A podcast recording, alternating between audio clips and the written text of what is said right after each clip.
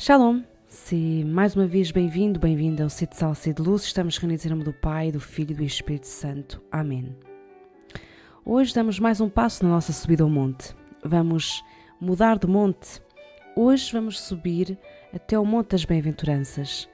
Vamos sentar-nos na relva, na pedra, na terra, para escutar Jesus. Diz-nos assim o capítulo 5 do Evangelho segundo São Mateus. Ao ver a multidão, Jesus subiu a um monte. Depois de se ter sentado, os discípulos aproximaram-se dele. Então, tomou a palavra e começou a ensiná-los, dizendo: Felizes os pobres em espírito, porque deles é o reino do céu. Felizes os que choram, porque serão consolados. Felizes os mansos, porque possuirão a terra. Felizes os que têm fome e sede de justiça, porque serão saciados. Felizes os misericordiosos, porque alcançarão misericórdia. Felizes os puros de coração, porque verão a Deus. Felizes os pacificadores, porque serão chamados filhos de Deus. Felizes os que sofrem perseguições por causa da justiça, porque deles é o reino do céu. Felizes sereis quando vos insultarem e perseguirem, e mentindo disserem todo o género de calúnias contra vós, por minha causa.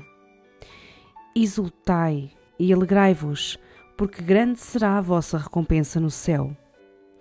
Pois também assim perseguiram os profetas que vos precederam.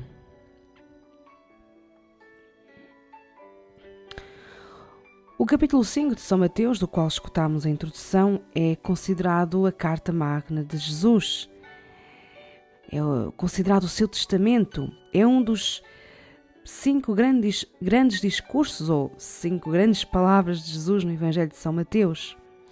E é o discurso inaugural da nova lei do reino, é o pontapé de saída. É aqui que ele começa a explicar, a falar da nova lei do reino de Deus. As bem-aventuranças estão no coração, no centro da pregação de Jesus. E começam todas com a palavra felizes, noutras traduções, bem-aventurados. Esta palavra felizes é a forma bíblica de felicitar alguém por um dom recebido ou a forma de anunciar uma alegria a alguém. Feliz é a pessoa que está em condição de graça, que progride na graça de Deus e no caminho de Deus. Recordemos, por exemplo, da saudação de Isabela Maria no momento da visitação: Feliz és tu porque acreditaste. Feliz porque tinha recebido o maior dom, Jesus. As bem-aventuranças, assim como os Dez Mandamentos, são um dom. Os primeiros, um dom para o povo de Israel, o dom da lei. As segundas são um dom para a humanidade. Jesus olhou para a multidão, falou para a multidão. Ao ouvirmos o relato das bem-aventuranças, recordamos-nos das promessas feitas ao povo eleito desde Abraão. A pregação de Jesus vai completar e ordenar essas promessas. Não já só a posse ou a felicidade que resulta da posse de uma terra, mas ao reino dos céus. Elas apontam para o reino dos céus. As bem-aventuranças apontam para o reino dos céus, ordenam toda a vida do discípulo de Jesus para o céu, para o reino de Deus, para a eternidade. As bem-aventuranças respondem ao desejo natural de todo ser humano, o desejo de felicidade. Nós procuramos a felicidade. Esse é o desejo mais profundo do ser humano, ser feliz. E por causa disso percorremos caminhos, procuramos soluções, procuramos deuses. Mas a felicidade tem um rosto. é Jesus de Nazaré. E esta felicidade, eh, este desejo de felicidade, tem origem em Deus. Foi o próprio Deus que colocou no coração de cada homem este desejo para o atrair a si. É o desejo de felicidade que nos atrai a Deus. Porque Deus é o único que pode satisfazer este desejo. Só Deus nos satisfaz plenamente. Só Deus basta, como diria Santa Teresa de Ávila.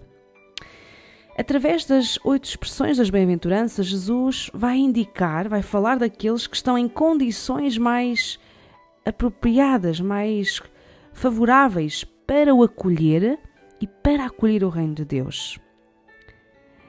Como sabemos, as bem-aventuranças podem dividir-se em dois blocos. O primeiro tem como centro a pobreza e o segundo a perseguição. Então já a partir daqui já começamos a ver quem é que está uh, em melhores condições, em condições mais apropriadas para acolher Jesus e o Reino de Deus. Os pobres e os perseguidos. Cada bem-aventurança é composta de três partes.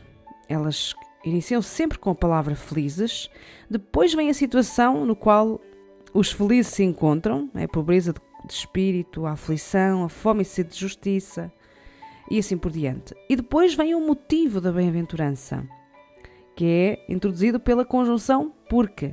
Felizes estes porque é, felizes os pobres em espírito, porque deles é o reino dos céus. E é interessante ver que o motivo da bem-aventurança não é a situação atual.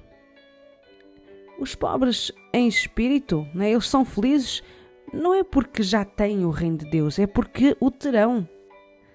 Então é, é a nova condição que os bem-aventurados recebem como dom de Deus que lhes, que lhes traz felicidade. É porque Deus é o reino do céu, porque serão consolados, porque possuir, possuirão a terra. É esta esperança naquilo que o Senhor lhes dará, é a esperança no dom de Deus, é a esperança na recompensa de Deus que lhes traz felicidade. A terceira parte da bem-aventurança dá então este motivo da felicidade. Serão consolados, possuirão a terra, serão saciados. Elas apontam de facto para a vida eterna, para uma felicidade que não tem fim, apontam para a maior recompensa, Deus e a sua posse. Deus e a felicidade que Ele tem para nós. As bem-aventuranças mostram-nos a meta da existência humana. O o fim último de todos os atos humanos, de tudo aquilo que nós fazemos. Deus chama-nos à sua própria felicidade. Deus chama-nos à sua própria felicidade. Deus chama-nos a ser felizes com Ele, não só durante 20, 30, 40, 50 anos, ou 90 anos, 100 anos, mas por toda a eternidade. Que grande mistério!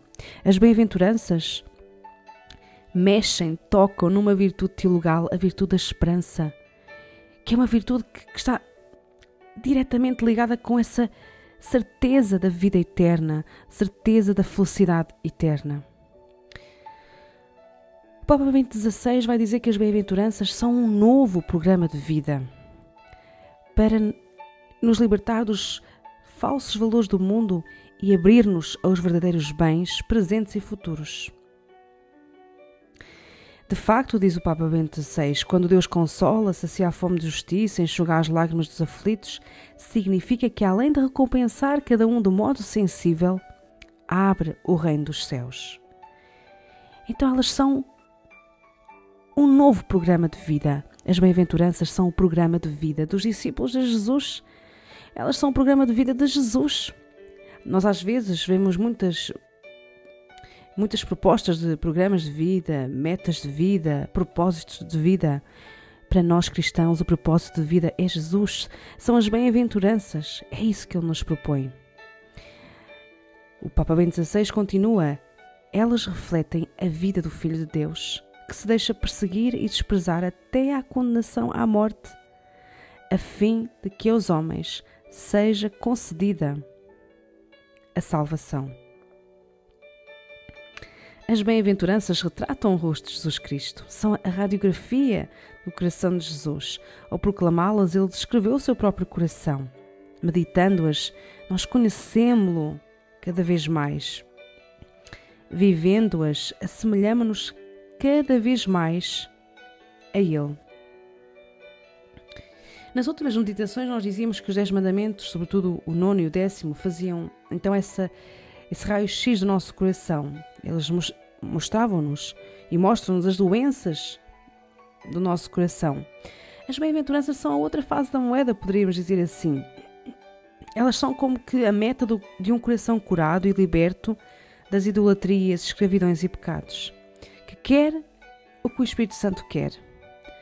É um coração que é livre para amar, se os Dez Mandamentos nos ensinam a caminhar no respeito e no amor a Deus e aos outros, as bem-aventuranças ensinam-nos a voar livres das correntes do pecado. Se os Dez Mandamentos nos ensinam a ser amigos de Deus, a procurar Deus em primeiro lugar, as bem-aventuranças ensinam-nos a ser filhos amados de Deus. Mais do que isso, a sermos esposos, esposos e esposas de Deus, a unirmos-nos a Deus. Se os Dez Mandamentos são para quem procura a salvação, as bem-aventuranças são para quem procura a santidade. Elas recordam-nos então esta sede que está presente no coração de cada pessoa, esta sede de felicidade, como dizia há pouco, e apontam-nos então, como dizia o Papa Bento XVI, a meta, o caminho para a verdadeira felicidade ao qual todos somos chamados. Elas recordam-nos que toda a nossa vida deve ser vivida com uma perspectiva de eternidade tudo o que fazemos e vivemos só tem importância quando colocado diante da eternidade que nos espera. Tudo o que vivemos tem o valor de eternidade. A eternidade começa aqui. Nós nascemos para não morrermos mais. As bem-aventuranças trazem à nossa memória a Virgem Maria, os santos, conhecidos ou não, que colocaram Jesus e o seu reino como metas das suas vidas. Façamos o mesmo e nunca mais andaremos de cara triste e abatida. O Papa eh, Francisco vai dizer que as bem-aventuranças contêm o bilhete de identidade do cristão. Falam da nossa identidade. Isto é muito profundo. Falam daquilo que nós somos chamados a ser, daquilo que nós deveríamos ser. Elas falam-nos do, falam do estilo de vida de Jesus. Será que nós desejamos viver ao seu estilo, do jeito de Jesus. É, como estará o nosso bilhete de identidade, o nosso passaporte cristão? Será que já tem lá marcas desta identidade cristã? No nosso rosto e no nosso coração já se podem encontrar alguns traços do rosto e do coração de Jesus?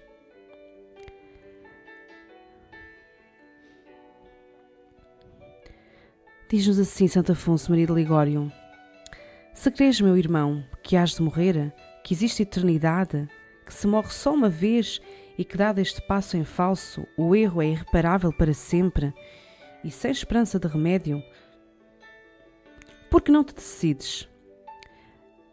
Desde o momento em que ouves isto, a praticar quanto puderes para te assegurar uma boa morte. Apressa-te em tomar o remédio oportuno Decide entregar-te inteiramente a Deus e começa, desde já, uma vida que não te aflija, mas que te proporcione consolo na hora da morte. Estivemos reunidos em nome do Pai, do Filho e do Espírito Santo. Amém.